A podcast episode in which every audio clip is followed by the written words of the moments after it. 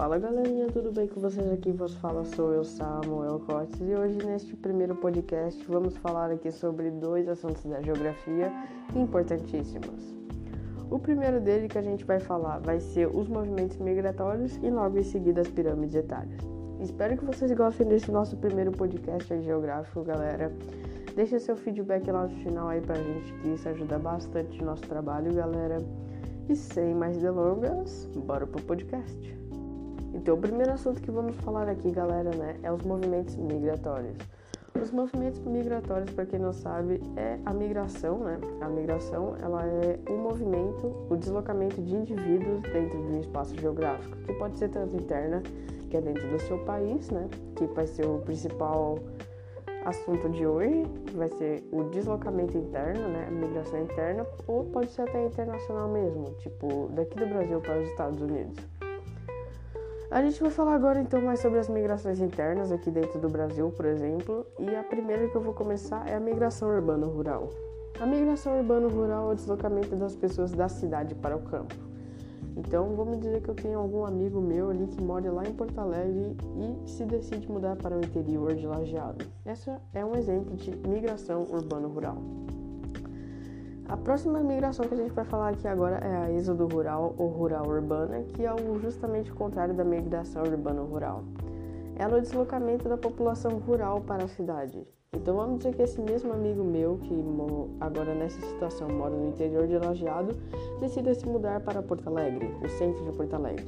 Essa é uma migração êxodo rural ou rural urbana. Próxima migração aí, galerinha, é a migração urbana-urbana, que é a mudança de indivíduos de uma cidade para outra. Por exemplo, eu moro aqui em Lajeado, vamos decidir que decida que amanhã ou esses próximos dias vou alugar um apartamento e vou morar ali em Estrela. Essa é um exemplo de migração urbana-urbana. Próxima migração aí, galera, é a migração pendular típica da cidade grande como aqui de Lajeado, onde centenas de pessoas saem de sua cidade, onde residem, para trabalhar em outra, retornando no final do dia. Por exemplo, vamos dizer que eu moro em Estrela e trabalho no shopping de Lajeado. Então, todo dia eu saio de Estrela, venho para Lajeado com o, o fim de trabalhar, né, galera? E no final do dia eu acabo retornando para a Estrela. A próxima migração aí, galera, é a migração sazonal, essa última, que é ligada muito às estações do ano, onde o migrante, né, a pessoa que vai migrar, sai da sua cidade onde reside em determinado período do ano, retornando posteriormente. Um exemplo são os trabalhadores que saem das regiões secas do Nordeste em busca do trabalho em outras regiões. Então temos vários exemplos para dar, mas esse provavelmente é o melhor exemplo. É isso aí, galerinha. E agora bora pro próximo assunto que é as pirâmides etárias. As pirâmides etárias, para quem não sabe, são um gráfico que analisa, né, que permite a, a gente analisar a distribuição da população por idade. Então, a gente vai analisar aqui, que nem a gente fez com a migração, os tipos de pirâmides. Primeira pirâmide que a gente tem é a pirâmide adulta ou de transição, que tem um formato em que o centro da pirâmide, né, galera, ela tem três partes, que é a base, onde a gente representa os jovens, a parte do meio, onde a gente possui os adultos, e a parte de cima, onde a gente possui os idosos. Então, a primeira pirâmide é a primeira pirâmide adulta de transição, que tem um formato em que o centro, né, a segunda parte dos adultos, é a mais larga. Ela é tão larga quanto a base.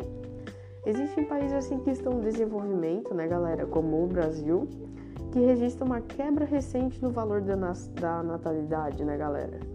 Então, anos atrás, enquanto famílias, há pouquinhos anos atrás aí tinham entre 3, 4, 5 filhos, hoje, por exemplo, já possuem um, dois filhos assim no máximo.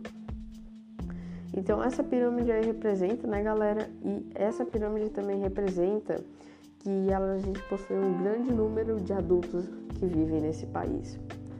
Próxima pirâmide aí, galera, é a rejuvenescente, que é uma pirâmide em que a gente tem uma, um aumento significativo na natalidade, muitas vezes consequências das políticas governamentais. Então, galera, acontece que em países bastante desenvolvidos, a gente possui pirâmides onde a taxa de natalidade é pequena, porém a qualidade de vida é muito boa, né, galera?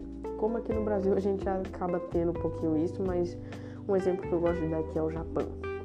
Esse é um país assim que tinha esse problema até anos atrás e tem até hoje, né, galera? Onde a qualidade de vida lá é muitíssimo boa, só que porém não tá nascendo mais tantos filhos. Então, geralmente o governo eh, dá um auxílio aí para a família, pro, e faz campanhas para eles terem filhos, né, galera?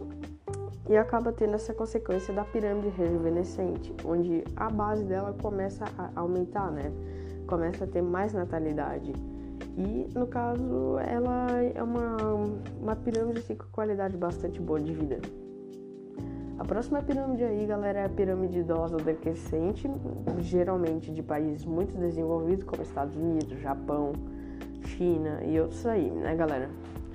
Que onde o, o centro dela é o topo, né? O topo, onde nessa pirâmide a gente possui bastantes idosos, porque a qualidade de vida desses países são geralmente muitíssimo boa, fazendo com que pessoas consigam ter bastante qualidade de vida vivendo mais. Porém, como eu falei antes, é nessas pirâmides em que a base é pequena, onde a taxa de natalidade já não é tão grande, onde as famílias possuem de um a dois filhos.